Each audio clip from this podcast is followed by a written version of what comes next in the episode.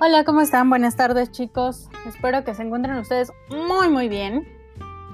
Eh, ya vieron el video, bueno, espero que ya hayan visto el video de el video de la declaración provisional del régimen de arrendamiento.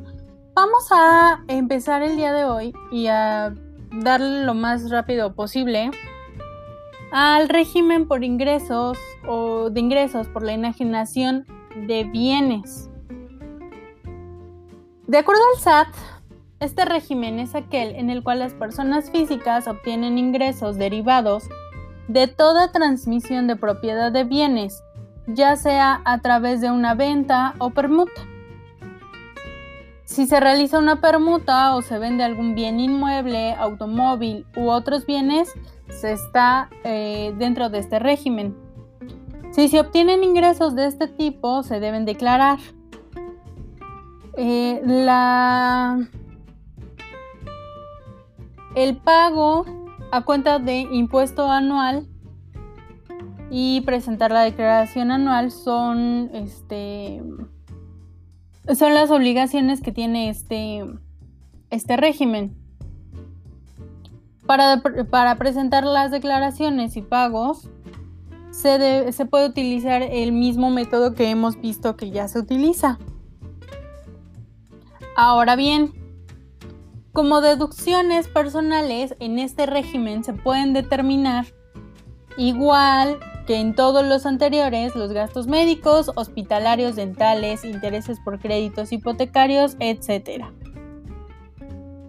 Eh, este régimen está principalmente reglamentado en el artículo 146 de la Ley del Impuesto sobre la Renta. En él se consideran ingresos por enajenación de bienes los que deriven de los casos previstos en el Código Fiscal de la Federación. Ya saben que a esto de los abogados que cuando crean las reglas les gusta mandarnos de un artículo a otro. Entonces, en el artículo 14 del Código Fiscal de la Federación se dice eh, que o se define como enajenación en términos generales que representa cualquier transmisión de la propiedad. Y de acuerdo con el artículo 119 de la Ley del Impuesto sobre la Renta, en los casos de permuta se considerará que existen dos enajenaciones. Es importante que ustedes chequen tanto el Código Fiscal de la Federación como la Ley del Impuesto sobre la Renta para poder eh, entender un poquito más sobre este régimen. El capítulo cuarto del título cuarto de la ley del ISR no es aplicable cuando se trata de la enajenación de bienes a efectos a la actividad empresarial y profesional de la persona física caso en el cual la ganancia en la enajenación se considera un ingreso adicional de dichas actividades. No se tienen que registrar bajo ese régimen específicamente, sino eh, darlo como una cuestión adicional que va aparte de... Entonces, vamos a entender como ingreso el monto o el dinero de la contraprestación obtenida con motivo de la enajenación, inclusive en crédito, y cuando por la naturaleza de la transmisión no haya contraprestación. Se atenderá al valor de avalúo practicado por una persona autorizada por las autoridades fiscales.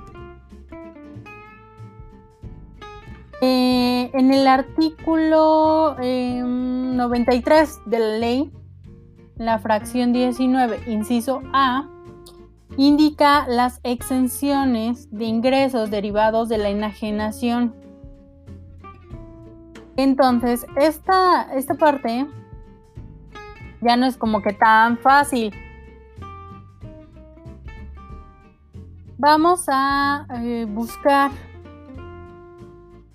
Les voy a mandar alguna información, pero la tarea para este fin de semana va a ser que ustedes me lean estos artículos que les estoy viniendo a platicar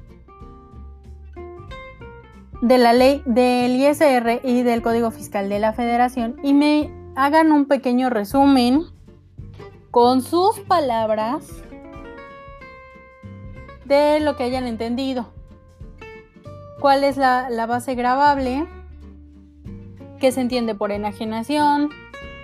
¿Qué, ¿Cuáles van a ser los, los ingresos exentos, los ingresos grabados? Todo eso. ¿Ok?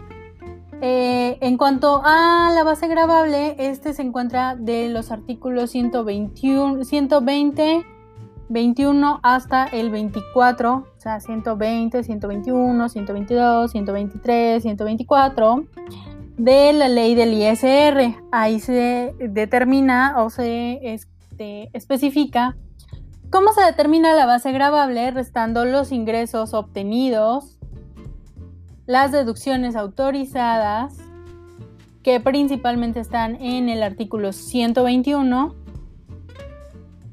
Y bueno, todos los costos de las adquisiciones, actualización, todo lo que tenga ahí en estos artículos, eso es lo que les voy a pedir que chequen.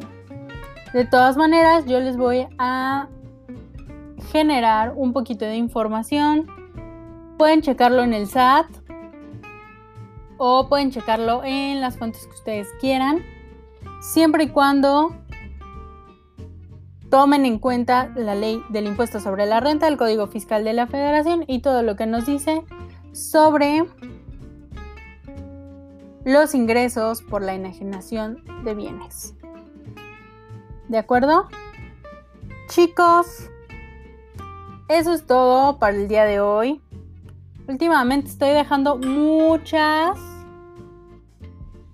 tareas. Así que por favor, no me hagan dejarles tarea a ustedes. Háganlo bien. Bonito, hermoso, precioso. ¿Vale? Los quiero mucho. De verdad los quiero mucho, los extraño mucho. Les mando muchos besos, muchos abrazos. Cuídenseme, por favor. Tomen todas las precauciones. Porque los quiero ver. Ya el próximo mes nos vamos a ver. ¿vale? Cuídense chicos, nos estamos escuchando, leyendo, ya saben, a través de eh, el Classroom de personas físicas, a través del Classroom de asesorías, a través de WhatsApp, de mensaje por correo electrónico, como ustedes quieran. Tienen como contactarme, ¿vale? Besos, chao, pórtense mal. No, pórtense bien ahorita. Ahí luego tendrán, tendrán tiempo para portarse mal. Pórtense muy bien y cuídense mucho. Adiós.